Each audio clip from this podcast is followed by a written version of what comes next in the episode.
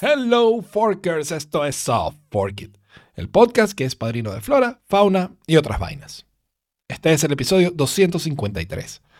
Pasta con mayonesa solo para Europa. Si tienes éxito vas a perder dinero, así que tienes que tomar una de tres decisiones porque escaparte no va a ser fácil. O caerte y darle un nombre a un chino, o trabajar más y ganar dinero, huevón, o por razones que yo no sé, malicious compliance ese nivel de poder debería ser controlado. Hoy hay mucho que decir y muy poco tiempo, así que hoy vamos a estar matados. Sí, ok. El primer punto es súper rápido. Adelante. Yo no voy a estar en el episodio del 20 de febrero porque Susana, la hija de Juan Manuel Acosta, está aquí, está en Orlando y se va a venir ese fin de semana y después nos vamos los dos, lunes y martes, para Orlando a, a ir a parque. Ok, qué Y divertido. entonces el martes no voy a estar y, y el miércoles probablemente yo llegue aquí tarde y editaré el episodio cuando lo edite. Está bien, no hay problema. Se, puede ser que ese episodio salga más tardecillo que de Claro. costumbre. Y quiero formalmente solicitar la ayuda y consejos de Jaime Saray para que durante estos 17 días o algo así me apunten estrategias Claro. correctas para ganar. Mira, nosotros, si estrategia correcta para ganar, exacto. Pero no me las tienes que decir ahora. Como este episodio tiene tantas cosas y esto tiene tiempo. Ok, está bien, no podemos hablar con más calma. De Forking Place o en privado Eso. o lo que quieras, porque así vamos. Y mientras tanto, esto saludo usual, fuck Apple, pero menos. ¿ok? Primero que nada, me funciona el pointer con las dos iPads. Ah, Regresó. Ok, voy a vuelto. Pero, pero, si dejo que se active el screensaver, se apaga. Se apaga, quiero decir, tengo que ir a System Preference Advance y darle Oh otra vez que se conecte el pointer a la Ok.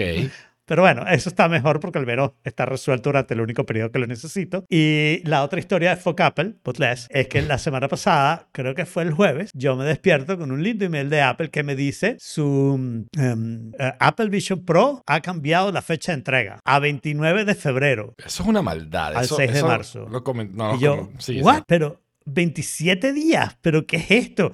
Y despotriqué contra Apple en Mastodon y en The Forking Place. Bastante, ¿eh? Ah, como a- sí, bastante bueno, pero creo que se lo merecían porque Sí, o sea, sea, eh, para un producto que es la primera vez que lo compré a las 8.03 de la mañana, Exacto. que me había dicho febrero 2, o sea, decirme 27 días de distancia, yo lo que pensé fue, pasó algo grave, o sea, todos esos bichos están malos y tienen que volver a apretar un tornillito. Claro, no, no, estimaron malísimo, exacto, estimaron algo terrible y Exacto. todo Se salió los mal. mandaron a hacer a Boeing, digamos. Eso fue lo que les pasó. Le dijeron haznos esto. Y salieron un poquito malos. Le faltaban tornillos. A las 24 horas. Ah, pero Apple ahí no pidió disculpas. Es simplemente informando. Me recordó muchísimo a la computadora que Apple perdió en diciembre, ¿no? De la cual Apple no ha dicho más nada, excepto que está ready to be returned en mis órdenes en, en Apple. Y bueno, sería ready por el resto de mi vida, ¿no? O hasta que a ti te quiten el dinero, no sé.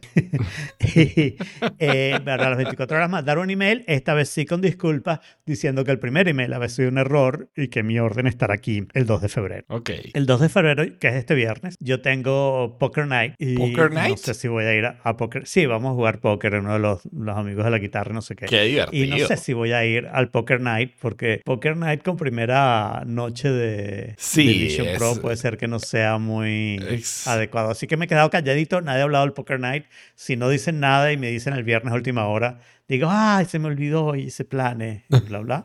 y me quedo aquí con mi... Claro, con Vision tu, Pro. con tu Vision Pro, comprensible. Dependiendo de cómo sea el asunto, ¿no? Porque me tiene que llegar antes del Poker Night, si no me voy a Poker Night, porque ya esa hora va a ser muy tarde para que me llegue. Y tiene que funcionar, pues tienen que Claro. servir bastante y, y no tener problemas. Que predigo que voy a tener intermedio. Yo creo que entonces de- deberíamos hablar de lo que está saliendo del Vision Pro de una vez, ¿no? Movemos, hacemos el shuffle ahí. Claro, pero- porque hoy fue el día que levantaron el embargo, sin embargo. Exacto. Exacto. Y por supuesto, o sea, fue levantar el embargo, sin embargo, y explotaron todos los reviews. O sea, salió MKB, MK, Negrito Brownlee, este, salió The Verge, salió el de Brian Tom, no sí. lo he visto todavía porque es un video de una Brian hora. Tom, yo lo vi, fue el peor, o sea, fue el que más criticó. Fue el peor.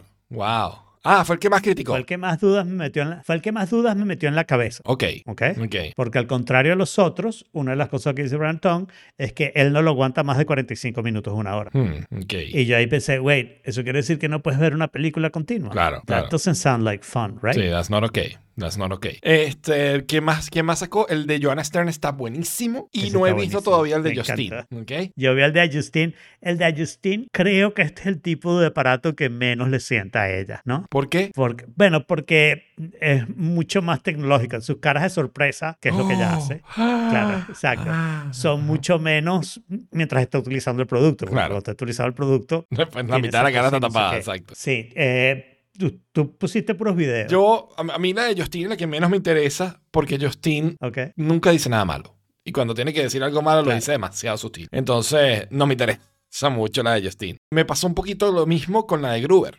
La de Gruber es obviamente escrita, ¿no? Llegué como hasta la mitad porque no me dio más tiempo porque empecé a ver una serie. Y aún así, o sea, Gruber, últimamente yo no sé si está pelando bola para mí o estamos divergiendo en formas de pensar o qué está pasando, ¿verdad? No, obviamente yo no tengo el producto, no lo he probado. Pero, Claro. pero la- el review de Gruber me parece como demasiado condescendiente comparado con todos los demás que. Condescendiente, quieres decir que es bastante más suave Ajá. que los demás. O sea, el re- review de Gruber, eh, de, de, mm, Gruber es básicamente, eh, esto es a nivel del, del iMac original y del primer iPhone. Exacto. Eso, eso es básicamente lo que él dice. Pero claro, la iMac original y el primer iPhone fue una mierda. Exacto. Y, y lo dice también, ¿no? O sea, la- las primeras generaciones de los Sí, productos sí, no son dice, necesariamente lo- buenas, lo pero, pero muestran claramente un nuevo camino a seguir. Y en eso le creo. Y causar una revolución. A mí me parece que hace un muy buen argumento en algún momento del review, Ujú. porque él dice, ahora todas las computadoras funcionan con el Macintosh. Y entonces una vez que eso pasó, todo el mundo dijo, ah, esta era la manera en que las computadoras tenían que funcionar. Claro. Y Gruber sí, pero la primera fue la Macintosh. Esa fue la que, la que hizo y de repente si no hubiera aparecido, todavía no lo tendríamos, ¿no? Claro. Y lo mismo con los iPhones, ¿no? Ahora todos los smartphones son un pedazo de vidrio con una pantalla touch, Sí. donde hace gestos y no sé qué. Y, y entonces ahora todos van a así. Y él dice lo mismo, todos los VR van a ser igual que esto, Sí. pero Apple fue la primera, ¿no? O sea, estamos claros que por lo menos la, la, la forma de interactuar con él, con él, o sea, lo de lo del hacer los gestos con la mano, eso probablemente sea el, la forma de interactuar con cualquier otro. Sí, pero ahí me interesó lo que dijo Nilay Patel en The Verge, ¿ok? Porque mm, Nilay dice que, mm, que, claro, los gestos están muy bien. Hasta que te tienes la mano debajo de una mesa o hasta que tienes la mano un poquito Sí, más para atrás. eh, eh, hasta, hasta que te acostumbras y entonces empiezan a fallar. O sea, que no es una cosa como la Mac o el iPhone, que todo era perfecto y seguía funcionando igual, Claro. sino es una cosa que es al contrario, que, que nunca puedes dejar de pensarlo, ¿no? La frase que del título de la, de la review de The Verge. A mí la parte que más me preocupa, que es donde yo creo que está el- el- el- donde va a estar el flow, al menos para mí cuando lo use, es que yo soy de, de, de, de mirar en paralelo, ¿ok? Todos somos. Im- implicando, implicando que yo, o sea, veo lo- a donde quiero ir, pero luego empiezo a ver lo siguiente que quiero hacer mientras mis manos están yendo a eso primero, ¿no? Todos somos. Eh, eh, eh, Nilay Patel no lo logró explicar muy bien, pero esto fue como, como yo lo entendí, ¿no? Si tú vas a mover un icon de una parte del desktop a otra parte del desktop, tú estás mirando simultáneamente tu mouse moverse hacia el icon y el icon, porque ese es el destino.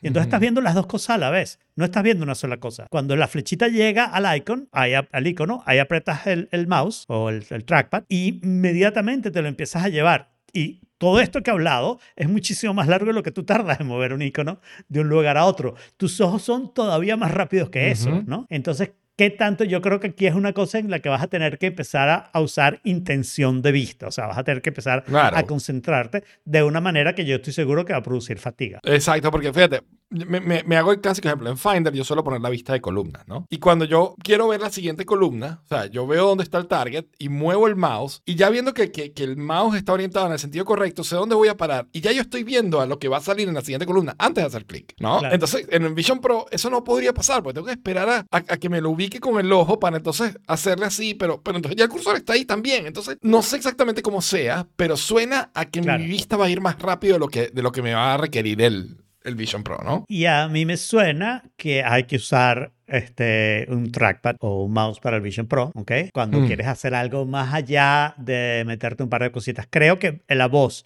y el trackpad van a ser más importantes de lo que nos ha hecho pensar. Y voy a decdecirlo, y el teclado también. El teclado, absolutamente. Si no usas teclado, no vas a escribir nada. Claro, el teclado absolutamente. El trackpad ¿Qué? yo creo, insisto, que tiene que ser esférico. Entonces no sé.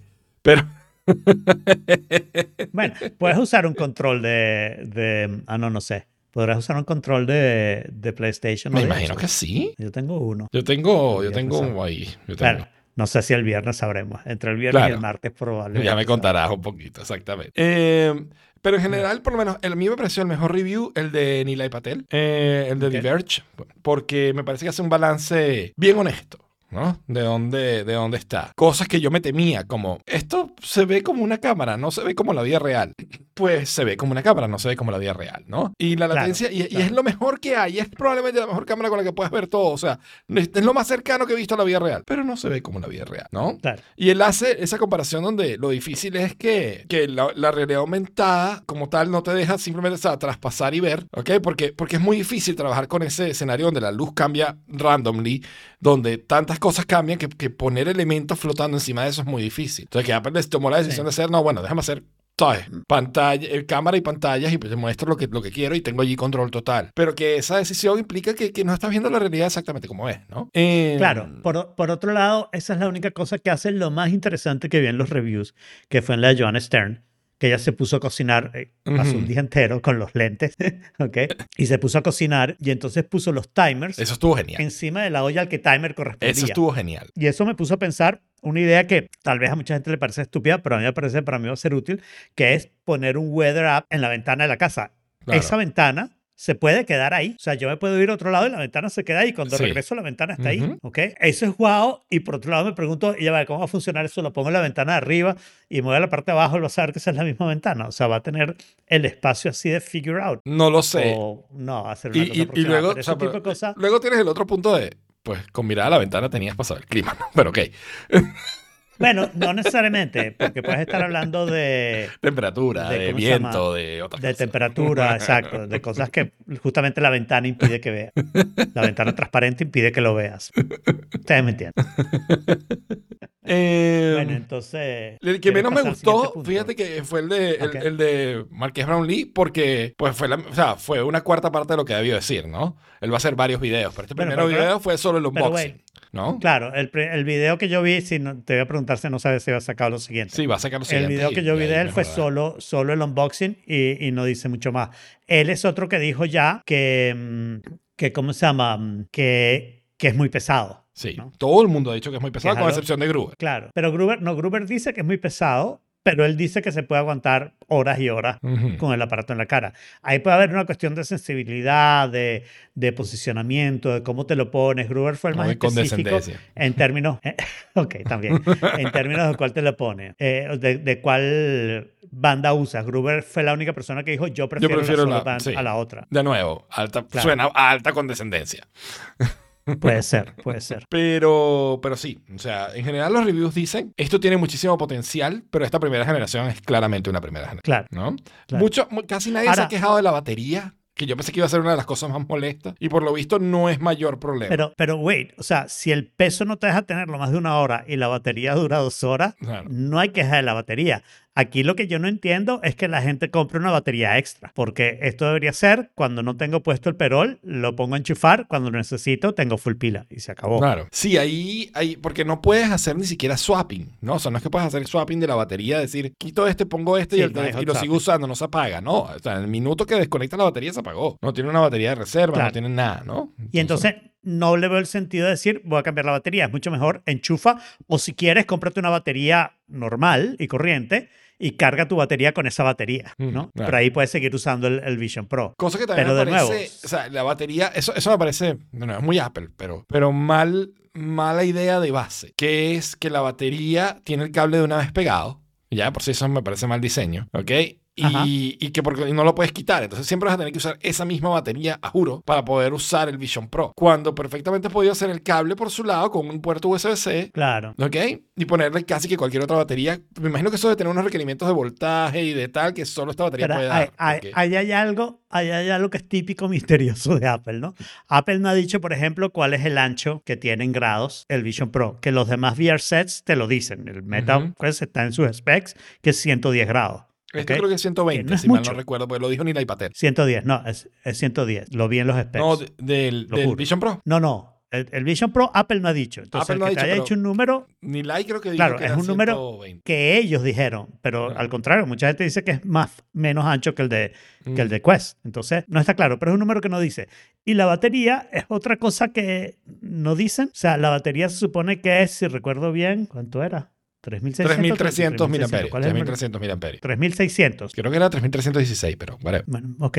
Pero bueno, tal vez sea 3360. Yo recuerdo un Ujú. 6 por ahí. Pero en todo caso, yo he visto baterías de 5000 miliamperios que pesan menos que esta. Yo tengo una batería de grandes que 10.000 miliamperios, Alfredo, que es, pero la cosa más liviana y chiquita que yo he visto. Lo puedo, o sea, tengo que pararme para buscarla, pero es increíble. No, no, no, no, no, no te pares, yo te creo porque las he visto. Eh, eh, el iPhone y algunos teléfonos tienen una batería que se acerca a ese número, 2500, 2600 por ahí, y son muchísimo más finos. Sí. Hay algo en esa batería que no nos están contando. Claro, claro. Y Que- esa es la razón por la cual no puedes sacar el cable. En 10 Porque si minutos, sacas el cable eh, y- cuando iFixit lo abra, iFixit lo no, tengo, no, sí, seguro.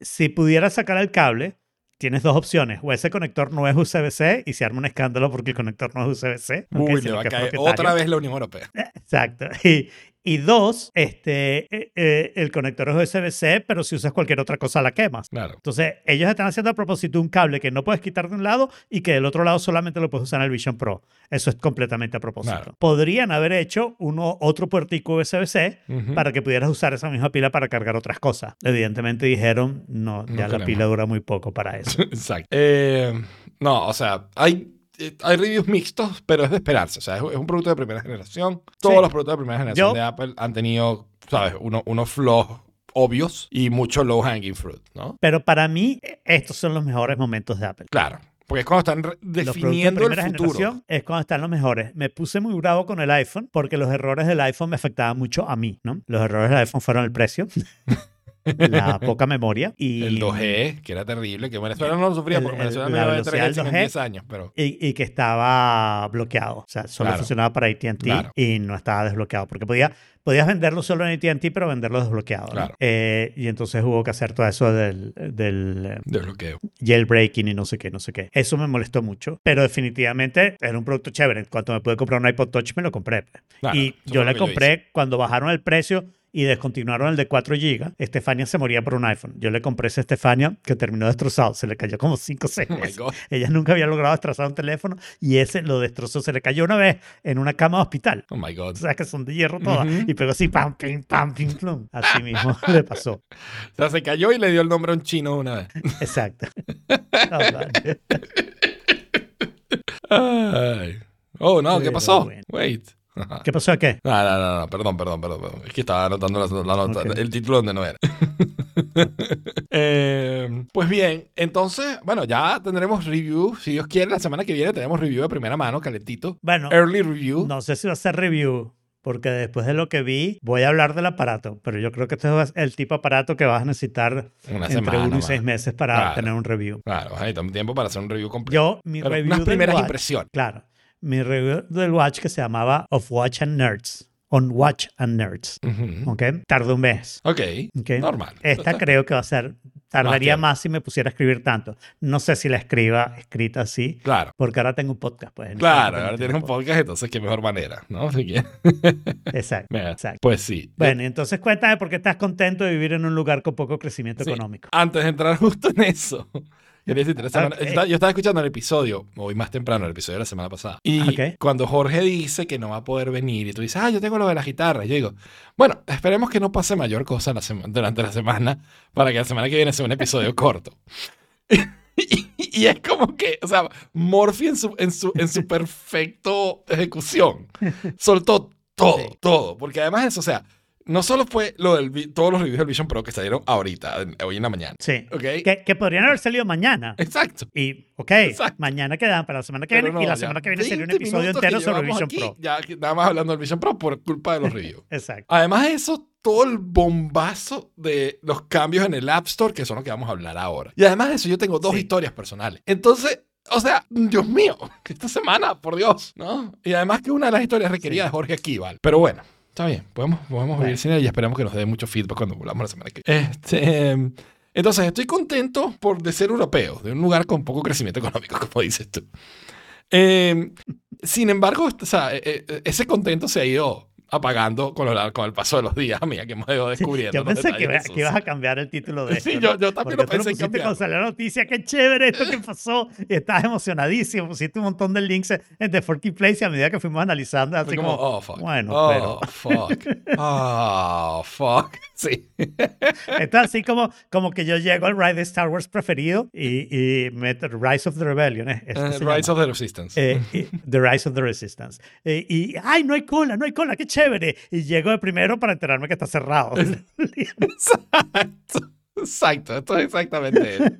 A ver, Apple anunció una serie de cambios porque la Unión Europea tiene su Digital Markets Act, ¿ok? Y para poder hacer compliance con eso, anunció una serie de cambios en el App Store eh, y, en, y en cómo maneja las aplicaciones y qué, permi- qué permisos y qué cosas va a permitir dentro del iPhone eh, en, en la Unión Europea. Ustedes saben que yo recientemente cambié mi, mi Apple ID a, a- a la Unión Europea, así que por consecuencia estos cambios me van a afectar o me van a aplicar a mí, ¿no? Como usuario. Estos cambios son significativos. Implican, por ejemplo, que se puede, que las aplica ciertas aplicaciones o ciertos developers pueden tener otras App Stores dentro de su, dentro de su, o, o- o montar su propia tienda o tener, o dentro de su propia aplicación tener una App Store. Ese App Store va a permitir la instalación de otras aplicaciones, ¿ok? Eh, donde Apple hace un servicio, o sea, requiere una notarización, una revisión de que cumple con unos guidelines básicos, pero no puede meterse ni siquiera con temas de copyright, ¿ok? O sea, que si a mí el App Store, si Setup decide hacer su, su suscripción mensual de aplicaciones en, en- en iOS y decide dejar pasar una, un- una aplicación de, de Mickey Mouse matando gente, versión de 1956, no, es 28.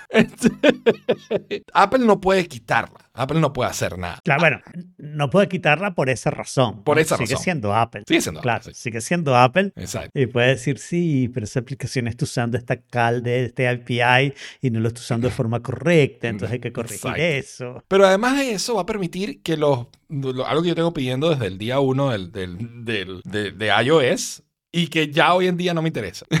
Este, o sea, imagínate. Es como que, no sé, como que tú tienes, tú tienes una novia que cocina la pasta de una manera que te- no te gusta, ¿ok? Mm. Y, qué sé yo, hace pasta con mayonesa, pasta con mayonesa, y pasta con mayonesa, y pasta con coño, que no me gusta así, que no me gusta así, que no, que no, que la quiero distinto, que no, que no. Finalmente decides, bueno, chicos, déjame probar la pasta con mayonesa. Y te empieza a gustar la pasta con mayonesa y dices, no, ahora no la hago así, ¿no? Esto es lo mismo, ¿no? O sea, te permite tener tus propios... Ah, yo creí que ibas a terminar con la novia. No, no, no terminas con la novia Te nunca. empiezas a porque- la pasta con mayonesa, pero empiezas a tener problemas y terminas con la novia y no sabes hacer pasta con mayonesa. Claro, pero no, no, no, lo que pasa después es que decir, a menos, ¿cómo quieres la pasta hoy? Y es como, pues no sé, con mayonesa, ¿qué coño? ya, ya, ¿para qué me vas a preguntar a esta altura? Ahora sí puedo, ¿no?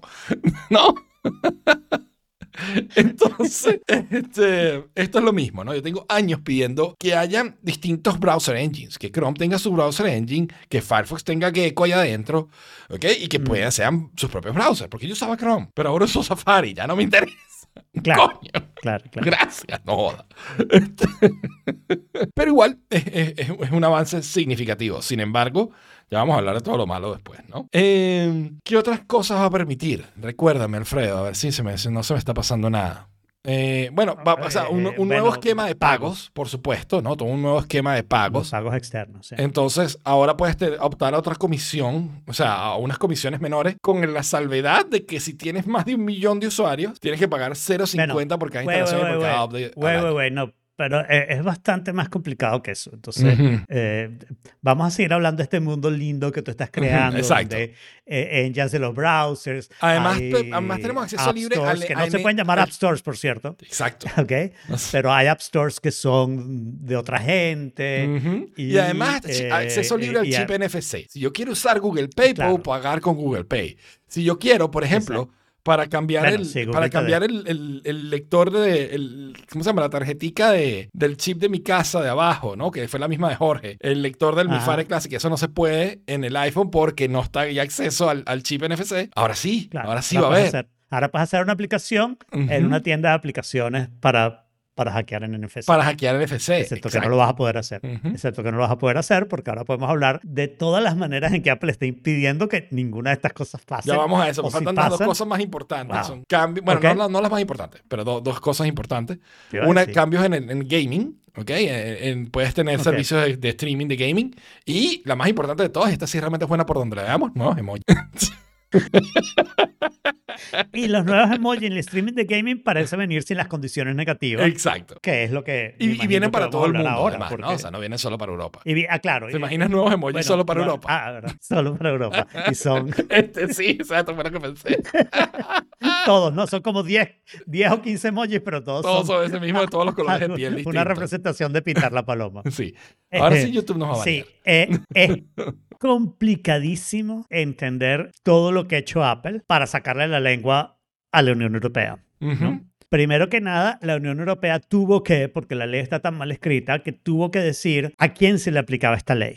Dios ¿ok? mío. Entonces, básicamente dijo sistemas operativos iOS. O sea, no es solo sistemas operativos todos, no, sino a estos sistemas operativos incluyó iOS, pero no incluyó iPadOS, ni macOS, ni ninguno de esos. Entonces, todas estas cosas que vamos a hablar son para El eh, iPhone el nada iPhone, más. No aplican para el no iPad. son para no el iPad, para- no son Dios para el mío. Vision Pro, no son para más, ni el Apple Watch, no son para más nada. ¿no? Esa, esa es la primera cosa que en, en parte es culpa de la ley, ¿no? Porque la ley claramente dice, queremos decir quiénes son los, ¿cómo se llaman? Los core services, bla, bla, gate, eh, gatekeepers. Gateways. Gatekeepers, ¿no? exacto. Gatekeeper, sí. Y entonces la, la- la segunda es lo del App Store. Tú pensarías, bueno, con esto de, los- de- de tener otros marketplace de apps, se va a acabar que Apple sea el gatekeeper.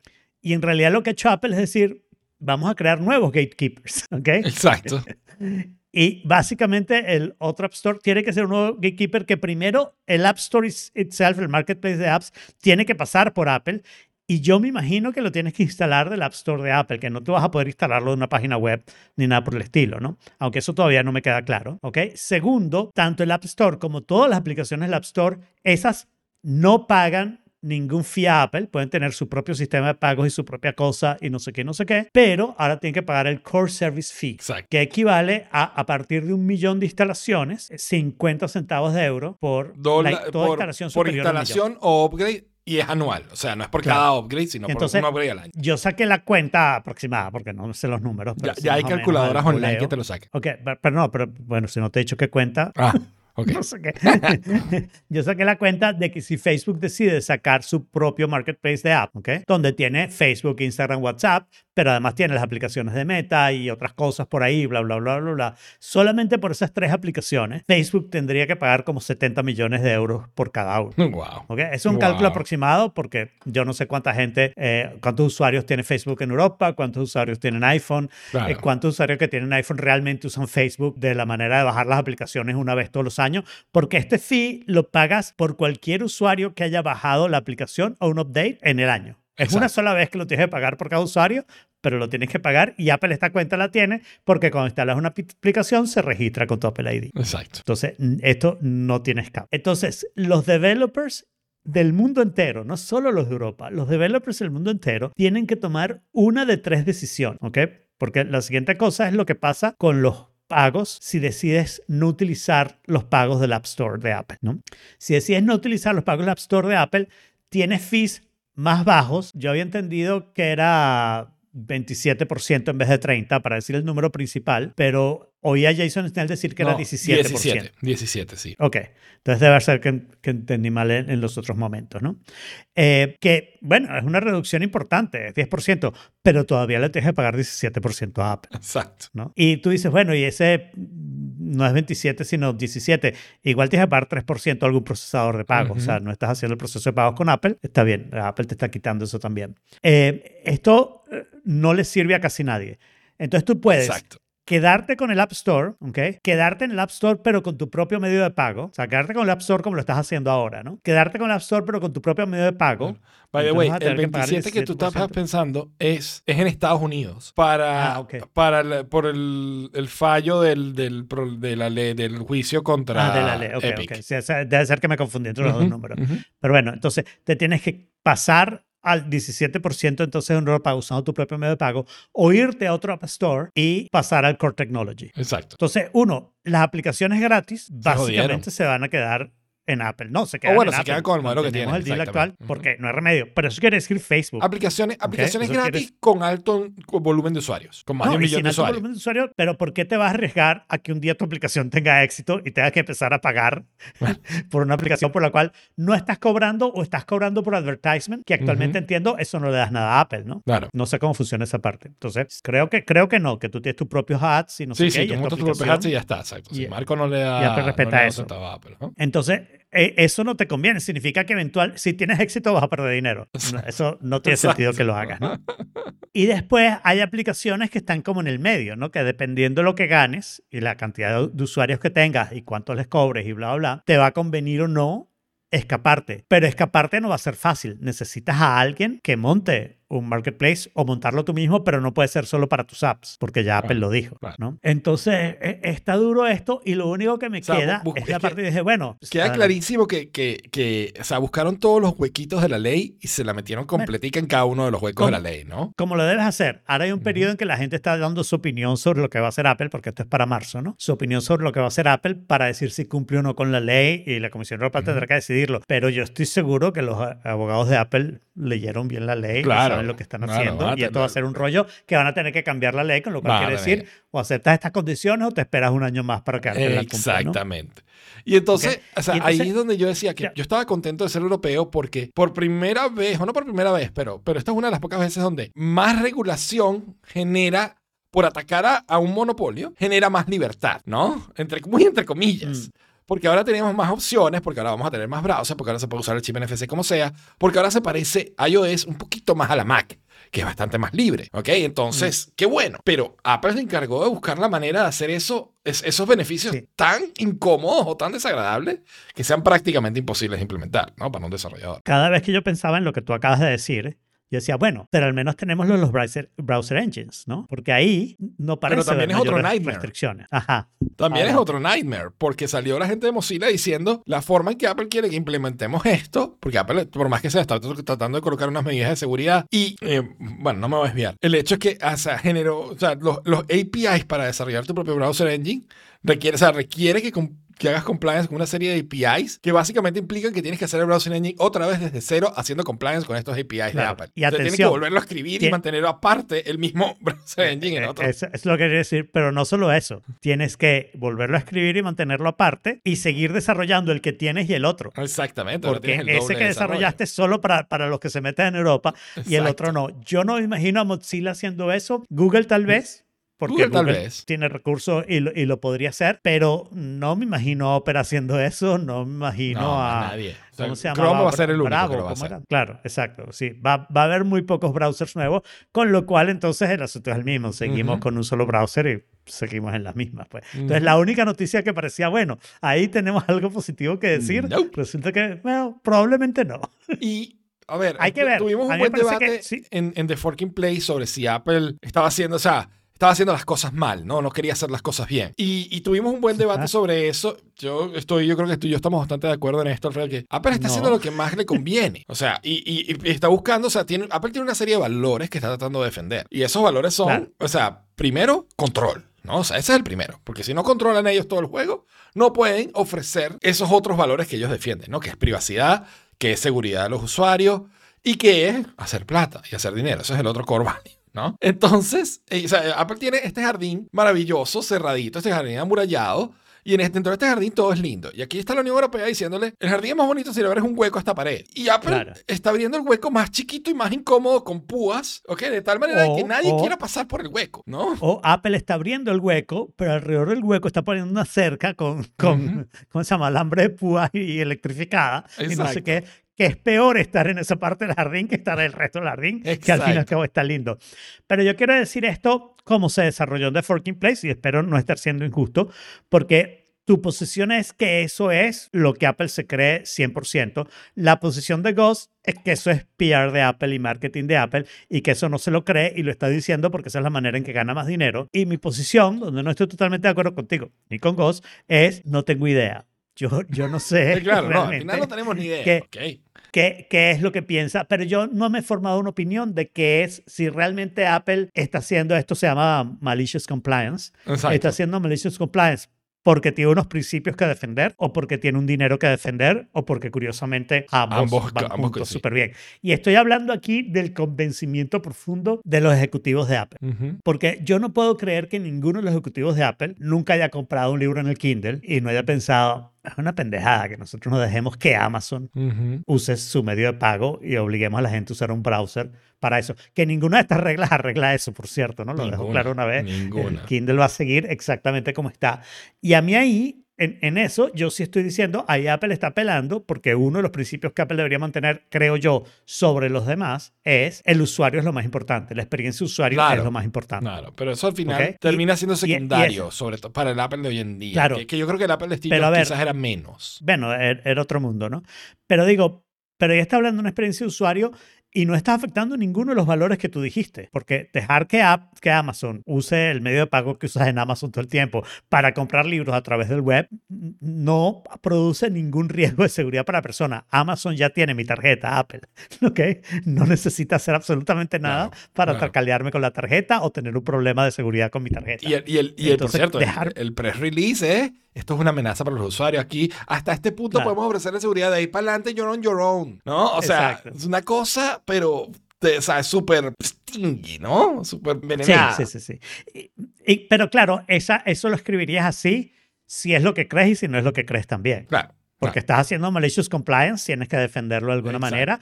Y yo creo que, eh, Gosh decía, es el mensaje para los usuarios para que los usuarios les dé miedo hacer estas cosas o para Los los no leen los. Y, y- y yo creo que, que el mensaje es para la Unión Europea. Si la Unión Europea le dice a Apple, no señor, usted me hace esto, esto y esto, y tenemos libertad en Europa de instalar cualquier aplicación a través de una página web, ¿ok? Después de haber pasado unas pantallitas que me digan lo inseguro que es, y las aplicaciones en Europa pueden usar cualquier medio de pago que ellos elijan sin necesidad de preguntarle a Apple. Si eso termina siendo la educación europea y por mala suerte hay cualquier vaina de seguridad en que aparecen por ahí tarjetas de la Unión Europea, ¿ok? Sacadas de eh, eh, el mundo de iPhone y, y Apple no está en el medio, el Parlamento Europeo va a tener que responder por eso, ¿no? Pero Y ¿a- Apple ¿hasta qué punto le echan la culpa, lo los, medios le van a echar la culpa a Apple o a, o a Europa? ¿Mm? Bueno, es que Apple le va a echar la culpa claramente a Europa. Si, si tiene la defensa de decir, esas tarjetas no son las que yo tengo, Hmm. esas tarjetas las sacaron de otro lado, esa información puede ser que no son tarjetas. Esa información privada de los europeos la sacaron de otro lado, obviamente, porque ustedes están usando otro medio de pago, ustedes están usando otros marketplaces, ustedes no, no me dejaron proteger la seguridad de los usuarios como yo quería protegerla. Y entonces ahora es una guerra política y tú tienes razón que de repente el Parlamento Europeo la gana y no sé qué. Sí, de hecho. Pero al final Ujú. tienen que pensar que están cometiendo, que están adjudicándose un riesgo, ¿no? Eh, hay algo en el, en el, en el análisis de Gruber de, de todo esto. Él empieza con, con una respuesta de Sebastián de Witt, que es un diseñador famoso, que, o sea, conocido en Twitter. Y el tipo, o sea, de Hace un, un tweet que dice así como que la Unión Europea no está resolviendo ningún problema este, y está haciendo todo peor en el mundo de tecnología, ¿no? Este, y entonces, y, y no está, exacto, y no está resolviendo ningún problema. Y alguien le responde, este, overly powerful, o sea, eh, gatekeepers que son que están buscando dinero y son overly powerful suena a un problema. Y De Witt le responde, no estoy seguro si estás hablando de la Unión Europea o de Apple, Claro. porque ambos, Eh, ahí- ambos son pero ahí, overly powerful rent seekers, gatekeepers. ahí yo volver a tus divergencias con Gruber, porque una de las cosas que yo siento con Gruber es que mm, él en este sentido de la Unión Europea está completamente anti-Unión Europea. Sí, él es piensa absolutamente la anti-Unión Europea, una cosa que, que sea Igual- a nivel maga, ¿no? Claro, a- a- igual que Ahí está en contra de Mastodon. Él piensa que la, la única aplicación social debería ser Threads. Sí. Y no lo he hecho en esas palabras, Ahí pero está ahí clarísimo cuando habla. Para mí, qué es lo Gruber que ha piensa. perdido mucho porque, a ver, yo no soy el Sí. primer defensor de la Unión Europea, en lo más mínimo, ¿ok? Yo siempre he hablado muy, ¿ok? Sí, Y yo- pero yo- hay una pero- diferencia entre no ser defensor y ser anti. Exacto. Y Gruber es anti. Exactamente. Lo mismo, tú puedes decir, bueno, yo no soy pro Mastodon, por ejemplo, Ujú. pero Gruber es anti Mastodon. Sí, total. O sea, Gruber dice cosas de Mastodon que tú dices, man, tú eres más inteligente que eso y eso no es verdad. sí, exacto. Pero él va y las dice, ¿no? Él va y las dice, igual que dice cosas de Blue Sky, que es la única persona que dice eso de Blue Sky. Que es, Pero que es lo lo dice. mismo, que es la razón por la cual siento que. eh, eh, o sea, le veo el, condes el condescendence que no le veía antes. Claro. ¿Ok? Porque ahora, al ver sus posiciones, tratar de defender posiciones que son tontas o in no indefendibles, pero tontas con respecto a otras Sí. ideas, con respecto a otros temas, es como, y esto, has, estado esto, has estado haciendo esto con Apple todo el tiempo, ¿no? Eh, Claro. y, Son- y te das cuenta extremas. entonces del, del condescendence que, que, que, que con el que suele Sí. evaluar las cosas, ¿no? Sí, son extremas y son extremas en una dirección que ni siquiera yo, que digamos en todo esto, yo llevo rato pensando en este rollo de las cosas que hace la Comisión Europea respecto a monopolios, ¿ok? Con compañías que no son monopolios en mi definición de monopolio. eh, y entonces, si eso es lo que yo quiero, porque al final de los finales, eso puede ser que todas estas reglas en un año vista sean terribles para Europa. Claro. ¿no? O sea, y pasar, al final o sea, de los finales, por la forma como las implementó Apple, van a ser terribles para Europa. Si se hubieran implementado Bueno, no, porque bien, puede no o como pasar Europa nada. estimaba que iba a pasar, puede ser positivo porque vas a tener un montón de empresas queriendo migrarse a Europa o montarse en Europa para poder ser parte de esas reglas, ¿no? Y entonces, Bueno, más pero business, no, no más sirve tal. nada. Pero no sirve nada que te mudes. Cualquier desarrollador, sus aplicaciones en Europa seguirán esas reglas, ¿no? Entonces se van a Mm, concentrar en Europa. No, no tienes por qué concentrarte en Europa. Lo que tienes que hacer es explotar esas reglas El si el tienes suficientes usuarios Sí, europeos. claro. ¿no?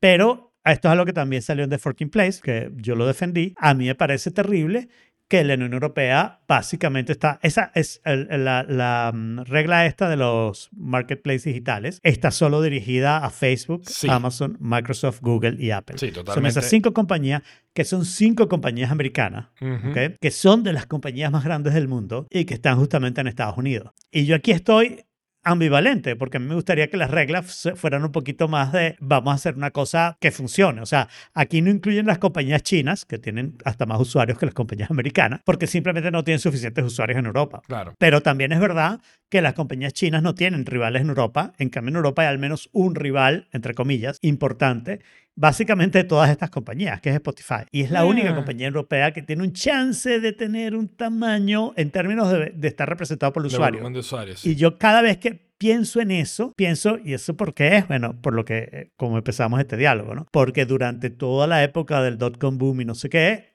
la economía europea no ha crecido como creció la americana, porque no ha crecido no ese tiene sector la apertura justamente a la de- innovación, porque no tiene la, la- libertad y la... Exacto. es más difícil hacer una compañía porque tienes regulaciones al principio, porque las regulaciones son muy duras, porque algunas de las regulaciones terminan teniendo unintended consecuencias. O sea, me encanta la idea de GDPR, la idea de GDPR. Claro, la implementación pero de que es- GDPR que, terminas con ventanas de cookies y no sé qué, no sé qué, es absolutamente ridícula absurdo. y me da rechera. O sea, a mí parece que debería haber un botón que dijera, I'm not in Europe, I'm not European.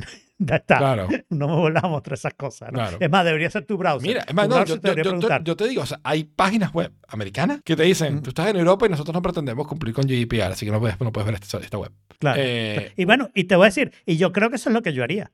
Salvo Claro. que Europa sea un mensaje importante para mí, yo diría, yo no quiero estar obedeciendo cualquier regla que me diga Europa cuando no es un mercado importante no es un para mí. mercado No, importante mano. para ti, O sea, es lo primero, está es- es lo prohibido. correcto. Claro, lo, lo- lo mismo que está pasando con Pornhub y los estados aquí que están pidiendo... Es más, el que- mismo que le pidas al usuario pruebas. durante meses. ¿Cómo? Threads lo ¿Cómo? hizo durante meses. Ah, evitar Europa, sí. Claro. Claro, pero Threads en algún momento tenía que llegar, ¿no? Sí, Eso esa fue una cosa más Ujú. tecnológica que eso. Pero el Pornhub está diciendo en los estados donde tienes que probar que eres mayor de 18 años para entrar en Pornhub y están pidiendo que pidas una licencia, lo que Pornhub dice en este estado, porque No. tienes ese IP, no Ujú. te funciona y unos links a VPN que puedes comprar para salir de tu estado.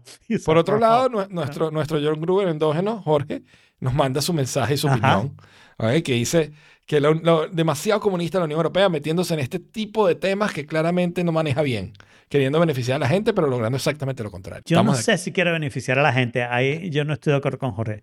Yo no sé si quiere beneficiar a la gente. Quiere beneficiar al- a, las grandes empresas europeas o al mercado europeo, o sea, al A ver, consumidor europeo claro, al pero, final. no pero digamos, pero la ley está puesta como si fuera un beneficio para los ciudadanos europeos. Y el beneficio para los ciudadanos europeos sería que, la, que, la, que, la, que el GDP, PPP, que es como se llama, el GDP que depende de cuánto valen las cosas respecto al tu poder adquisitivo, pues el GDP que incluye tu poder adquisitivo en el asunto, Ujú. ¿ok? crezca de la misma manera que está creciendo al menos el de Estados Unidos. Son los dos mercados más grandes que hay Claro. hoy en día todavía en el mundo. No, China es el segundo, ¿no? No, Chi- China es el, el GDP más grande. Ah, Pero cuando, PPP. cuando te vas a GDP PPP, ¿ok? que es el del poder adquisitivo, eh, PPP, es eh, este, Europa, Europa como conjunto. ¿no? Lo que pasa es que China es el más grande cuando hablas de países y Europa no es un país, es una comunidad, una comuna, pues. Claro. No, no perdón, no es una comuna. Pero, bueno, sí, yo, yo creo que ahí también haya- puede haber algo, lo voy a decir como lo creo, puede haber algo de PR en Europa cuando escribe las leyes diciendo, ah, esto es por Sí. la gente, por la gente, por la gente. Y en realidad lo que están tratando, yo creo que si las, estas empresas hubieran dejado que Spotify hiciera lo que les da la gana, estas leyes al menos hubieran tardado más en Además, salir y hubieran salido distintas. es muy curioso. Spotify lanza su posición de, destrozando todas las, ¿sabes? Todos los circunvents que hizo Apple para poder hacer esto. Y tú lees los replies al- al- a la serie de tweets que hace Daniel Ek eh, sobre, sobre el tema. Y la, gente, y la gente dice, pero si tú eres lo mismo con los cantantes, con los artistas. Claro. ¿No? O sea, de- de- y, y a ti no te están aplicando ninguna ley, ¿no? Y entonces, y, Claro. ¿cu- ¿cuánto ¿Y, gana? y por qué no se le aplican? ¿Por qué, por qué eso no es una manera de aplicarlo? Porque tú me puedes decir, si tú eres un artista, tienes que estar, si no en todos los mercados donde se puede vender tu música, al menos en Spotify tienes que estar. Te puedes Exacto. saltar hasta Apple Music, creo yo, pero en Spotify tienes que estar. Es el único lugar donde la gente puede oír tu música sin pagar, prácticamente, ¿no? Ahí YouTube, Sí, aunque si sí. tú la montas. Eh, o sea, tienes que estar en esos dos lugares y en TikTok tienes que estar, estás obligado a estar. Bueno, regulariza eso de manera que todos los artistas tengan el mismo nivel de derechos y el mismo nivel y, y le llegue el dinero, porque esa es la otra cosa, ¿no? Que entre Spotify y la industria de la música, los artistas no son los que reciben, a pesar que son los que crean y el copyright se supone que debería protegerlos a ellos. Sí. Pero bueno, Vienen tiempos interesantes. Yo reportaré desde Europa todos los cambios Exacto. del App Store, aunque honestamente, o sea, yo me, me parece muy bien el, el espíritu de la ley, no necesariamente la ley. Me parece muy Claro. bueno el espíritu de la ley, ¿ok? Y me encanta que hay que, que se vaya a abrir el jardín amurallado, aunque sea por un ladito, pero yo no pretendo ir Mm. para allá. o sea, qué bueno que hay acceso, qué bueno que está este acceso aquí, pero de ahí que yo lo Claro, vaya a usar, claro. eso es otra historia. yo, yo todavía no tengo opinión sobre esto. Yo, Yo, sí yo creo que honestamente yo tenemos un tampoco. O sea, mi, mi opinión va- puede cambiar en cualquier momento porque es Claro. demasiado nueva la noticia y está demasiado, está, está- ¿sabes? Va para atrás y va para adelante en muchos aspectos a medida que la vamos conociendo con detalle. Pero yo sí creo que hay un problema con estas mega compañías que básicamente pueden hacer lo que quieran con el usuario. Y me voy a referir a un particular que no está mencionado en la ley europea, pero que me parece un problema, los cambios que hace Google con Chrome. Y Mm. Chrome es un producto que está sin duda a nivel monopólico. Totalmente. ¿ok? Es el único browser que existe, no hay otro. ¿ok? Esa es la realidad. Ujú. Tú vas a decir, no, hay Mozilla, eso es nosotros que lo sabemos. Hay Safari, sí, los usuarios de Mac usan Safari, en, en- en- en- perdón, de, de iOS y iPadOS usan Safari porque está ahí, pero muchos bajan Chrome y en la computadora todo el mundo que usa un browser usa Chrome. ¿ok? Sí. Entonces, ese nivel de poder debería ser controlado y Google no debería ser el lugar para cambiar los third party cookies por un sistema que a ellos les gusta ni nada por el estilo. Eso debería ser hecho a través de una regulación, decirle, no, no, no eres tú el que lo va a hacer. Lo va a hacer otra persona y tú solamente lo vas a implementar. Claro, pero Porque ahí es donde vamos a lo- lo- los estándares, o sea, los cuerpos estándares deberían intervenir o deberían, pero, pero en este caso no, ¿sabes? Pero- Cero. No, no lo han hecho, o sea, están controlados por Google. Y aquí Exacto. alguien sí debería decir regulación para Google porque eres un monopolio que tienes barreras de entrada. O sea, trata de hacer un browser hoy en día. Bueno. No es Apple el que te lo impide porque nadie tiene que usar su engine. Es Google el que te lo impide porque nadie se va a cambiar a tu puto browser. ¿Cuánta gente lo ha intentado y ha gastado millones y millones? Ni Microsoft ha podido. Microsoft Edge. Con Edge. Se trata de robar a los usuarios de Google. Literal. Roban- robándose sus bookmarks y robándose las cosas para decirte, usa Edge, es igualito. Y, y, y, coño, este, le cuesta. Y es, y es el dueño del sistema operativo. Arc es O sea, el único que que, yo diría que está haciendo algo de mella, pero no es que está haciendo algo de mella. Está haciendo mella No, en, en- en el circulito nosotros. del que somos nosotros de early adopters, nerd entre nosotros. Ujú. Sí, y que estamos tratando de huir de Google porque ya sabemos lo que pasó con eh, Internet Explorer, ¿ok? Y sabemos que la posición de que hay un solo browser no es No buena es idea. buena idea. No. Bueno. Ni siquiera si Google fuera bueno, que no es. Sí. Spoiler alert. Entonces, bueno, vamos a ver cómo evoluciona esto e, e iremos comentando, pues, ¿no? Y me imagino que iremos cambiando de postura a medida que vamos viendo cómo. Sí, cómo al menos evoluciona. comentándola, sí. Al menos comentando. Muy bien. Y entonces aquí ya entra mi monólogo. Exacto. Yo nada más te interrumpiré para hacer preguntas. pero Para no, hacer. O trato. ¿Ok? Pero no, no más prr es el siguiente No más tópico, ¿no? ¿Ok? No más pitos de aprito. Exacto. Yo, eh, mi, mi setup, ¿ok? Es, yo tengo la computadora conectada con un solo cable, con el cable Thunderbolt al Studio Display. Ok. El Studio Display tiene el micrófono conectado, tiene el disco duro que utilizo para Time Machine conectado y tiene eh, los speakers, las conecticas, los, los Presonus Eris que tú me recomendaste, Alfredo, conectados a través de un un convertidor USB-C a, a jack, a headphone jack de Apple, oficial de Apple. ¿No? Yo casi nunca utilizaba los Presonus Eris por culpa de ese adaptador. Eh, la razón es que ese What? adaptador tiene, tiene un problema, tiene un bug, tiene algo, yo no sé. Pero si yo desconectaba la laptop, por ejemplo, para usarla en la, en la- en la sala un ratico, la volví a conectar, al volverla a conectar, el- los speakers cada 10 segundos o cada 30 segundos variaba. Empezaban de repente a hacer ¿En serio? randomly, randomly, pero por lo menos una vez cada minuto, ¿ok? Entonces, y, y- y con los speakers, esos que suenan duro, pues, bien todo el tiempo, ¿no? Era que Wow. ladilla. Entonces tenía que, o, o lo apagaba, o sea, se resolvía reiniciando el computador, ¿ok? Mm. Entonces, o sea, no va a estar reiniciando cada vez que hago eso. Por lo general, apagaba eso y, y- y utilizaba los speakers del, del estudio display. Entonces, cuando quería realmente escuchar Mm. música allí, ah, es con, con el detalle, con la salvedad de que si estoy reproduciendo sonido, no pasa. Entonces, si estoy reproduciendo música, ese ruidito no ocurre. Pero cuando dejo de reproducir, Garrett. Entonces, eso yo tengo desde que tengo es- desde que tengo los Presonus Eris, básicamente, o desde que tengo el estudio display. O sea, dos años con ese problema. Entonces decidí investigar un poquito a ver si había algo online, tal. Había un par de gente quejándose. Finalmente en un foro alguien dice, yo probé con este adaptador y me fue muy bien. Un Sabrent 2 en 1, USB-C a microphone y headphone jack, ¿no? Separados. No, o sea, Ok. es como un 2 en 1. El de Apple, el de Apple, sí, pero digo, separado quiere decir que tiene un plug para el micrófono y un plug Sí. para el headphone. Sí. Porque el de Apple también tiene para micrófono, que me imagino que es el problema que estás viviendo. Claro. Y sé la solución. Oh, wow. Si sabías la solución, Sí, bueno. lástima, no, lo- lástima no, lo- no, bueno, eh, la solución que tienes es perfecta. ¿ok? Claro, porque entonces con lo que, o sea, pedí esta, o sea, ve- veo el adaptador, está en Amazon Estados Unidos, trato de buscar el equivalente, consigo el mismo aquí en Amazon, en Amazon España, lo pedí y problema resuelto. No más. Claro, ¿Ok? claro. Entonces, yo había leído y, y en parte de los foros decían que si tenías un cable de esos que viene con audio, o sea, de esos que el, el headphone jack viene con tres circulitos, no dos, porque estoy estoy utilizando uno de los canales para, para micrófono, para input, podía eh, ser la causa del problema. Pero mi cable es normal, mi cable es de, de headphone jack normal. Entonces, Claro. ¿cuál era la solución? Cuéntame, Alfredo, que no la... Bueno, o sea, lo que creo es, lo que pasa es que, ¿cuál es la cosa? Generalmente esos cables tienen el, el ring, el tip, perdón, que es la puntica del, La puntica. del, del headphone jack, ¿ok? Y después tienen rings. Y los rings separan zonas que son de, de, de corriente, ¿ok? Eh, o sea, son para poner el, el positivo. El, el- generalmente el tip es ground, puede ser que sea al revés, pero el tip es- generalmente es ground y los otros son positivos. Si tienes un cable estéreo, deberías tener dos rings para tener correcto. izquierda y derecha, que debe ser tu caso. Si vas a tener un micrófono, deberías tener un tercer ring Un tercer para ring. separar lo que va para el otro lado, o sea, un cablecito que va para el otro lado. Sí. ¿ok? Pero a veces algunos conectores, por razones que yo no sé, ¿ok? producen interferencia entre el micrófono y el, y el speaker. O sea, el sonido que va saliendo de la computadora, de alguna manera hay un ruido, generalmente tiene que ver con dónde está el power y no sé qué, no sé qué.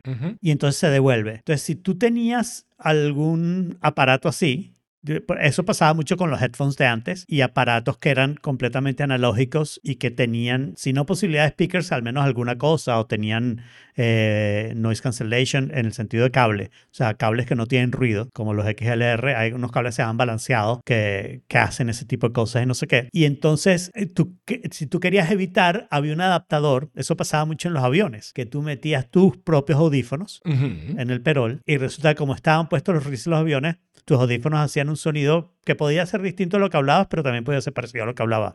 Aquí hay una parte onomatopéyica que no me voy a meter demasiado con ella, tu interpretación del sonido. ¿Ok? Y entonces los audífonos buenos, por ejemplo, todos los Ultimate Ears, cuando Ultimate Ears era una compañía de verdad, o sea, antes de la comprara Logitech y que después la vendiera yo Logitech, Vale acotar, vale Eh, acotar solo pequeña salvedad que Ultimate Ears todavía, su, su speaker más famoso, todavía tiene micro USB. Sigan. Bueno, porque lo compraron unos inversionistas. Están Ujú. locos esos tipos. Pero los buenos, los audífonos, cuando Ultimate Ears era una buena compañía, eh, todos los audífonos Ultimate Ears venían con un adapt- Airplane Adapter. Ujú. Porque el cable de los Ultimate Ears, cuando tenías micrófono, tenía los tres y el micrófono ahí era el que producía la cosa. Y entonces este cable era básicamente un cable que ignoraba el ring donde está el micrófono, ¿ok? Y lo aislaba y del otro lado tenía un ring estéreo normal y corriente. Ese, Ok. ese cablecito, del cual yo tengo miles, porque compré muchos Ultimate Ears, que se rompían, se perdían, pero al final guardaba el cablecito.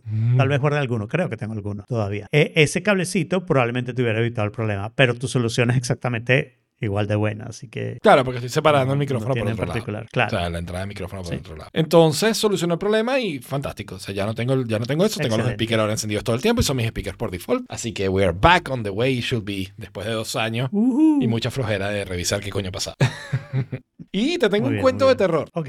Cuento de terror serio. Cuento de terror de Ok. al- casi infarto. Este, Sara y yo salimos a, a Sara a comprar unas cosas y después íbamos, fuimos a comer el sábado, en, en hora de almuerzo. Eh, fuimos a Sara y fuimos a- nos sentamos donde vamos a comer y cuando nos Diste ido a una tienda que se llama, a un restaurante que se llamara Haim. Sí. Sí, definitivamente.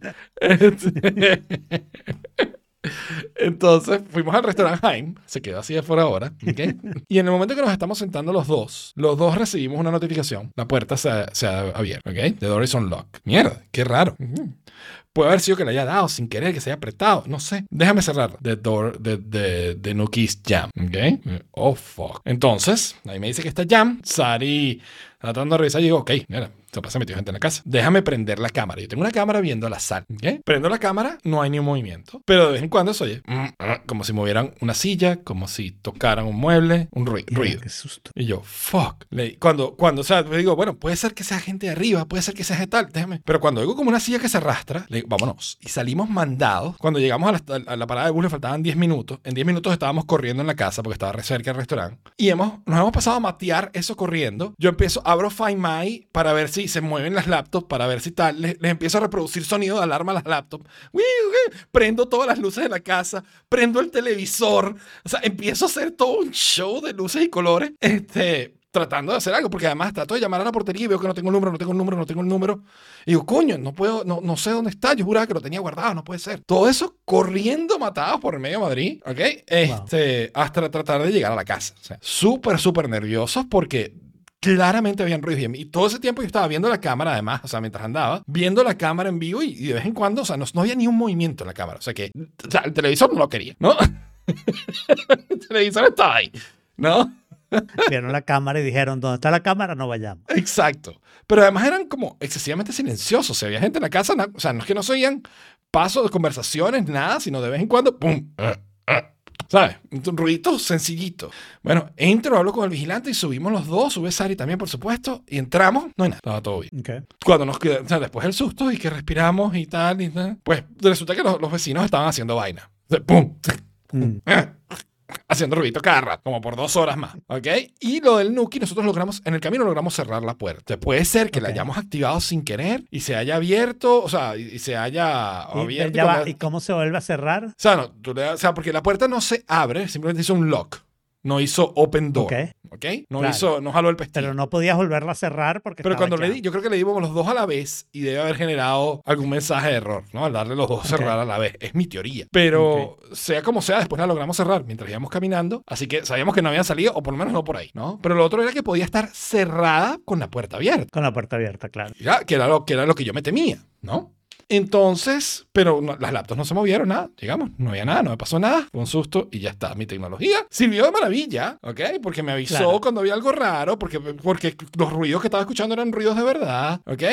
Porque me sirvió para prender alarma y luces y, Y, cosas. y una pregunta, ¿tu cámara es HomeKit o es de... no, mi cámara es eh, de Google Home. Google, Google Home Cam, Google Home y- Nest, Google Nest Cam. Y, y no detecta movimientos. Sí, sí detecta movimiento y no detecto ningún movimiento. Ok.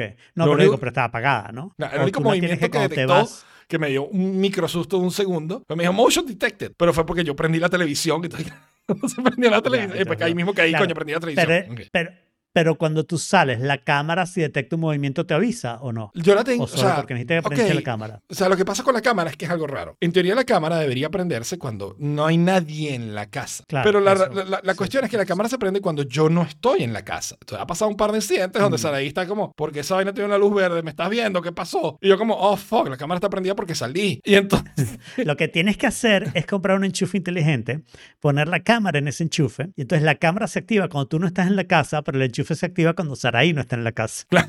Problema resuelto. Entonces... O pones dos enchufes inteligentes. No, y tengo un enchufe inteligente de dos. sobra, así que lo voy a hacer. Creo que lo voy a hacer. Lo otro que fue que decidimos mover la cámara al estudio, porque en el estudio es donde están las laptops, es donde está todo, Claro. ¿no? Entonces, eh, pues que esté mirando la sala mientras que en el pasillo la gente va pasando llevándose cosas, pues mira, no era buena idea, ¿no? Exacto. claro. Yo, eh, Y- yo tengo todavía el problema de siempre de mi cámara, que es que no hace caso ni al location, ni no ha funcionado lo del Claro. Wi-Fi, se prende cuando le da la gana, no se prende. Últimamente lo que ha hecho es no funcionar y entonces yo he agarrado la actitud de decir, si salgo de mi casa le doy al botón de I'm Living en, en, en HomeKit. De hecho, lo tengo en, la, en el lock screen del iPhone, Ok. el botón de I'm Living y cuando cambio el foco a no estoy en la casa, tengo el botón de I'm Home, que tengo un problema porque tengo dos I'm Home. I'm Home during the day, no me prendas las luces, y Claro. I'm Home at night, préndeme las Préndeme luces. las luces. Sí, a mí me pasa por el estilo donde yo tengo como una rutina para los fines de semana que es más tarde que durante la semana, porque en la semana me, me levanto Mm. más temprano. ¿No? Entonces decidí comprar, porque lo, lo otro que pasaba era, yo sé si la puerta está abierta, o sea, si está, si el lock está abierto o cerrado, pero no sé si la puerta está abierta o cerrada. Ok. Entonces, Ok. ayer compré el sensor del- de la puerta del Nuki. ¿ok? También es de Nuki, o sea, es la Sí, también Nuki. Nuki vende unos. Hay varios. Hay uno de cara, hay uno de tal, pero hay uno de Nuki que se integra con Yo, Nuki. mi Agos venía con ese sensor y yo tardé años en instalarlo porque no entendí lo que entendiste al principio, que eso es burda de útil. bueno, entonces yo no lo había querido instalar porque dije, bueno, aquí nunca pasa nada, o sea, no hay necesidad de gastar extra en esto, pero ah, igual, no pasó nada, vamos a estar claros, o sea, vamos a ser bien claros Claro. que sigue siendo igual de seguro y no ha pasado nada. Pero ante el susto, prefiero saber si, hey, el Nuki está jam, la puerta está un lock, pero la puerta está abierta o no. Ah, Eso me hubiera hecho quedarme en el restaurante no. Claro, Eh, porque si la puerta está cerrada, ah, bueno, I'm okay. claro, vamos a tratar de cerrarla cuando podamos, vamos a tratar de Ujú. intentar de nuevo. Prende la cámara, pero te quedas viendo. Lo, Exacto. lo que sí tienes que ver es lo de los ruidos, ¿no? Claro, Tienes que buscar una manera de decidir que los ruidos no son importantes o qué ruidos son importantes. qué ruido son, no. pero eso es O sea, lo que tienes que hacer es un momento que tú estés afuera y Sari esté dentro, o viceversa. El que está afuera prende la cámara, sabiendo el otro que aprendió la cámara, y el que está dentro se pone a hacer ruidos tipo ladrón, ¿no? Sea, Exacto, estar en el exacto. estudio moviendo cosas y no sé qué. y entonces Claro. eh, creas una I que reconozca ese tipo de ruido. Sí, porque si no serían, de para eran los ladrones más silenciosos del mundo, o sea, a nivel misión imposible, porque era bastante cuadro y de vez en cuando un pum. eh, pero, Claro. pero mínimo, ¿no? Pero bueno, entonces nada, ya tengo, ya lo instalé esta mañana y, y perfecto. O sea, de momento me avisa si la puerta está abierta o cerrada, so far so. Chévere. Y con esto llegamos a- al tema de hoy. Vamos a ver si nos hallan. El tema empieza por lo Sí. siguiente. Te estoy mostrando acá. Me encantaría que hubiera Jorge, si hubiera estado Jorge. Me acabo de, me compré el mouse. Jorge Logitech odiaría eso, ¿no? MX. Ok. Ah, no, Jorge amaría esto. Jorge ah, no, tiene Jorge este María mouse. eso, claro, ya, ya, ya. Ok, a diferencia. Yo sé que Jorge ahorita últimamente está absolutamente casado con Apple y si, si, si es contra Apple se pone a pelear y si es a favor, y si no, y si, No, si no, es a favor pero- de Apple son gente maravillosa. nadie está a favor del Magic Mouse, Jaime. Nadie, nadie, Nadie está a favor del Magic Mouse. Incluso yo, que lo usé durante 15 años, lo uso todavía, eh, no estaba muy a favor del Magic Mouse. ¿Sí? Dije, a mí el Magic Mouse me gusta muchísimo porque los gestos son muy cómodos. ¿ok? Mm. Y yo dije, no hay manera de que un mouse normal reemplace todos los gestos que yo tengo con el Magic Mouse. O sea, girar dos dedos horizontalmente para moverme de un espacio a otro es algo que yo hago todo el tiempo. ¿no? Mm. Hacer scroll horizontal y hacer paneo con, haciendo scroll es algo que yo hago, todo, que yo hago con mucha frecuencia y que también es importante. ¿no? Y la ruedita simplemente no va a lograr eso. ¿no? Y si tienes otra ruedita horizontal tampoco va a lograr eso. Pero dije, déjame probar. Darle unos días, ¿sabes? Probar a ver qué tal y chévere. Estoy muy contento. Déjame decirte, tuve que hacer mi- mis configuraciones propias, ¿ok? Pero ya tengo uno, un gesto donde aprieto uno de los botones, cambié el botón que viene por defecto y arrastro el mouse y se mueve despacio. Entonces se mueve para un lado, Ok. se mueve para el otro y entonces ya con eso me queda resuelto lo que es, el, que es esto que más hago. Y el otro, que es el paneo bidimensional, por lo menos eso yo lo suelo hacer en Sketch con mucha frecuencia y en Sketch, pues simplemente apretando espacio, haces clic y puedes hacer ese mismo paneo, ¿ok? Porque como que te agarras y mueves todo el, todo el canvas. Entonces, es cuestión de adaptarme a, a esa forma de hacerlo que nunca me hizo falta porque con el Magic Mouse no me, no me importaba. El Claro. mouse es muchísimo más cómodo en la mano, o sea, pero es que se adapta a la mano maravillosamente, ¿ok? Y además de eso, Es ergonómico. es ergonómico y además de eso eh, es, tiene mucho más precisión. ¿no? Entonces, por ejemplo, cuando estoy mo- moviendo cositas en Sketch que quiero moverle 2, 3 píxeles, es mucho más fácil ahora.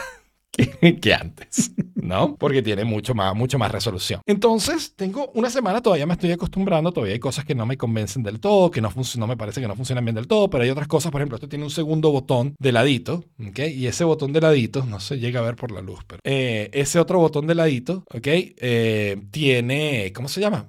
Uno lo utilizo para moverme de espacio a espacio, o sea, para hacer como poder arrastrar, pero el otro que no tenía, no- esto normalmente se utiliza para ir hacia atrás o hacia adelante en la navegación, pero yo no navego, yo no, yo no presto el botón ni para atrás ni para adelante tan frecuente. Entonces, el otro lo usé para Raycast y es maravilloso. Ok. O sea, tac, y, o sea, ya ni siquiera tengo que hacer como el espacio, tac, y ya puedo escribir. Entonces, wow, o sea, highly productive. Está, no me gusta que tenga su propio custom software, pero más allá de eso estoy contento. La otra cosa que me parece curioso es que me lo, me lo he tropezado un montón de veces. Porque cuando yo me muevo del teclado al mouse, el Magic Mouse es mucho más plano. Entonces yo movía la mano Ya. prácticamente horizontal y ya estoy en el Magic Mouse. En este es mucho más alto y Le llegas a la mitad. lo pateo, lo, lo muevo como que le hubiera dado un manotazo cada vez, ¿no? Me ha pasado un montón de veces.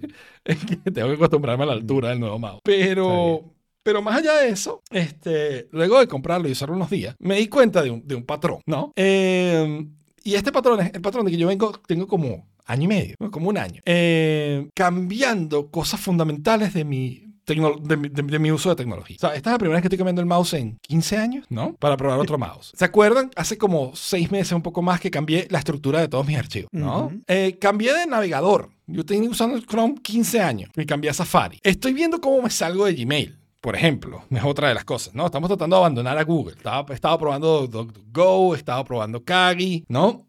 Entonces he estado cuestionándome cosas fundamentales de cómo me interactúo yo y cómo hago yo las cosas en tech, en el trabajo, etcétera, pero cuando estoy interactuando con una computadora, cuando estoy interactuando. He cambiado aplicaciones por default con las que hago ciertas cosas. He reorganizado mi pantalla del home screen del teléfono y cambié el router. ¿Ok? Cambié el router y ahora tengo el Unify y toda esta Dos historia. veces. Es, ha sido cambios como muy fundamentales, de, de cos- de cosas muy fundamentales, ¿no? Y me di cuenta de que, de que es, esto es mi middle age crisis. o sea, Mm. ¿no? Porque, a ver, déjame, del otro día vi una- un video que explica el middle age crisis muy, muy bien. Dice que los hombres pasan, por lo general, se casan y están trabajando y tienen hijos y demás, y pasan 15, 20 años tratando de ahorrar, de trabajar, de proveer para la familia en general. Esto, esto, esto estoy generalizando, ¿ok? Pero que pasan esa parte después de, de la... De, no, no de la adolescencia, pero de la juventud hacia su adultez o su- hasta, hasta el middle age, esforzándose y trabajando y sacrificándose de, de gustos, de viajes, de cosas propias, de un carro chévere, de lo que sea, para construir ahorros, para construir familia, para, ¿sabes?, establecerse. Y entonces, cuando llegan, llegan a los 40, 50 años, es cuando tienen el primer toque de cerca con la muerte. Sea que tus papás se murieron, sea que tuviste alguna enfermedad o algún sustico ya más grave y te das cuenta que ya, ¿sabes?, tienes que cuidarte. O hay cosas que ya no puedes hacer que antes sí podías hacer. Y, suele venir ese cuestionamiento de, yo tengo todos estos años y he perdido, no he perdido, pero he gastado todo este tiempo sacrificándome, todo este tiempo. Déjame vivir un poco. Déjame aprovechar mucho las cosas que he construido y déjame comprar un carro de pinga. Déjame buscarme una noviecita. Déjame... O sea, y, y es el middle age crisis. Y me parece que tiene muchísimo sentido. Solo que en mi caso, yo, yo, me, yo me he dedicado a disfrutar mucho de mi vida, ¿no? Yo no he tenido hijos. Yo me casé y me divorcié y, y chévere. Este, viví unos mis años de soltería, viajé, viví en otro país donde quería vivir. Yo no he tenido ese, ese mayor problema. ¿no? Lo que no pasa es que no tengo ahorros, ni casa, ni carro, ni un coño. Pero más allá de eso, me he dedicado a vivir y disfrutar la vida. Sin embargo, este, mi- yo creo que la forma en que, siendo yo alguien tan pegado a la tecnología desde siempre, la forma en que me pegó mi middle age crisis es, es hora de cuestionar la forma en que he venido haciendo las cosas durante todo este tiempo. ¿no? Yo ¿Qué mouse uso? ¿Cómo organizo mis archivos? ¿Cómo, ¿Qué navegador uso? ¿no? Cosas que tengo tantos años que no cuestiono y digo, oye, déjame ver si... ¿no? Este es mi middle Pero age yo crisis. creo que eso es saludable, no sé. Sí, sí es. porque el middle age crisis yo lo veo como algo negativo, porque en realidad debiste haber pensado qué querías hacer con tu vida desde el principio, no empezarlo a pensar a los 50 años, ¿no? Ujú. Y haberte adaptado a eso, y si tenías hijos, bueno, pero tratabas de balancear y seguir haciendo lo que quería, seguir teniendo un convertible, a menos hasta que los hijos crecieran, pero después comprarte otro carro chévere y otro carro chévere, ¿no? Eh, trabaja más y gana dinero, huevón. Es lo que estoy diciendo básicamente. Pero yo creo que el hecho de cuestionarte cosas que siempre las has hecho como las has hecho ayuda a mantenerse joven. Sí. Porque de joven eres un poco así, ¿no? De joven eres un poco de cualquier cosa nueva que sale te entusiasma, ¿no? Porque es nuevo, porque es novedoso, cualquier cosa que aprendes nueva, te parece que es el descubrimiento más importante de la vida. Por ejemplo, el sexo. O sea, cuando descubres el sexo es algo así como... Es "Ah, no hay nada más importante que el sexo. Em, entonces, no sé, no sé si lo llamaría un middle age crisis. Lo creo. Creo que estás regresando, returning to the norm. Te pasaste mucho tiempo con algunas cosas Settling establecidas down. eh, y vueltas locas y ahorita estás retornando a una segunda adolescente. Bueno, that's the middle age crisis. That's the definition. Esa es la No, definición del middle middle age crisis. crisis tiene unas connotaciones negativas que esto no la tiene para mí. Este, eh, pero esto- ahora estoy sorprendido porque cuando te digo, te dije que, sabes, que es algo que veníamos hablando desde hacía tiempo y que no, con distintos temas, todos estos temas que he mencionado, pero que yo no me había dado cuenta del patrón y tú dijiste, no, pero solo tú no te diste cuenta, nosotros sí. ¿A qué te referías, pues? Bueno, a ver, a ver, a ver. Tú has hecho unos grandes cambios de estilo de vida que son bastante fundamentales, ¿ok? Por o ejemplo, sea, ajá. bueno, cuando yo te conocí, tu mayor lujo era tu laptop, ¿ok? Sí, sí, sí. Ahora tienes... ¿Cómo? Sigue siendo, ¿no? Eh, Pero tienes muchos más. Tienes una cantidad de cosas que te gustan y estás Claro. mucho más libre en el gastar en cosas que de repente no eran tan importantes. Vamos Bueno. a empezar con los audífonos que tiene, los monitores Mm. que tiene, Sí. el, el, el display. ¿ok? Ujú, Tú el cambiaste display tu display porque Pero querías yo tenía el tener ese display. 5K. Yo tenía el otro 5K. O sea, solo que Apple no había sacado uno. Tenía el mierdero del chip porque no Claro, otro. pero, pero digo, pero que tú querías, este display no lo necesitabas. No. Lo deseabas e inmediatamente lo compraste. El Apple Watch Eh, incluso pudiera contarse. Cambiaste la televisión, tienes Apple Watch, o sea, eh, es en parte probablemente que tienes más disposable income, de lo que Claro. me alegro, ¿ok? Gracias. Pero también es que has estado revisando eh, eh, cosas en tu vida que eran como, con esto me basta, o sea, considera los audífonos, Mm. los, ¿cómo se llaman? Los Audio Técnica MX50. es que son H. ATH-MX50. Mm. Ok. Este, eran como tan estándares que tú hubieras seguido feliz con esos audífonos por el resto de tu vida. Y de Sí. repente un día alguien te dijo estos audífonos son mejores y plin, plin, plin, lo compraste y ya, ¿no? O sea, y, y claro, yo creo que hay una componente de ambas cosas, ¿no? Sara ahí dice que no es disponsable Nico, solo somos irresponsables y estoy totalmente de acuerdo con eso. Son irresponsables con la tarjeta de crédito. Bueno, espero que eso no sea así. Este, ya es hora que empiecen a ahorrar para la vejez. Bueno, es que fíjate, ese, ese es mi plan. O sea, fíjate, para que sepas mi plan para que me Sí, para gastar mucho ahora y después... a Pero que tienes que ir pronto Cuando y esto no puede ser más largo. gastar. Pero más allá de eso. Como te digo, yo, vi, yo viví estos 20 años disfrutando la vida. Me mudé para el país que quería. ¿sabes? He sido más financially responsible. Sin muchos ahorros, casi Mm. sin ahorro. Pero haciendo todo lo que quería hacer y disfrutando la vida como la quería vivir. Ahora que entro en los 40, he decidido que esta sea la década del health, ¿no? Eso es wealth and health. La Ok. década de health. Entonces, es quizás no restringirme demasiado, pero restringirme un poquito más, ¿ok? De tal manera que el, objetivo principal es ir acumulando dinero y, ir a- y enfocarme un poquito más en mi salud y, y que, que, que to- to- todavía tenemos que empezar, pero ahí vamos. Este, pero tratar de cuidar un poquito más la salud por eso, por, ¿sabes? Por, bueno, porque ya no, o sea, no, no es lo mismo y ya no cualquier cosa. Porque ya ya, te queda ya- poca, ya- pues. Exacto, ya me, ya- no me queda poca, pero sí, pero ahora, ahora no, no, se, no se recarga, ¿ok? Ah, no Básicamente. nota fácilmente. Exacto. Entonces hay que cuidarla más, ¿no? Muy bien, muy bien. Entonces, bueno, pero ese es mi, mi, mi crisis ha sido cuestionarme todos mis eh, approach tecnológicos a, a la vida. Muy bien, muy bien. Muy bien. El siguiente lo hablamos la semana que viene. Ok. Sí, es una tontería. lo Entonces hablamos la despide semana que esta broma, pues. Pues sí. Entonces, bueno, con eso lo hicimos, lo logramos, hablamos de todo lo que queríamos hablar. Esto ha sido Sí. todo por esta vez. Otro tenedor al lavaplatos y les invitamos a que nos digan qué opinan de su Middle Age Crisis en The Forking Place, que lo pueden conseguir en theforking.place. Le damos gracias a Jorge, que no estuvo en el chat, pero estuvo de otros lados, Este, a Georgie, a Michael, a Bettina, a Sari y a todos los que estuvieron acompañándonos en el chat. Y nos vemos el próximo martes a las 5 de la tarde en No Fork It barra live. in it. Now get the fork out of here. Stick a fork in it. Stick a fork in it. Salmonella. Stick a fork in it. E. coli. Stick a fork in it. Stick a fork in it. Stick a fork in it. Stick a fork in it. It's done.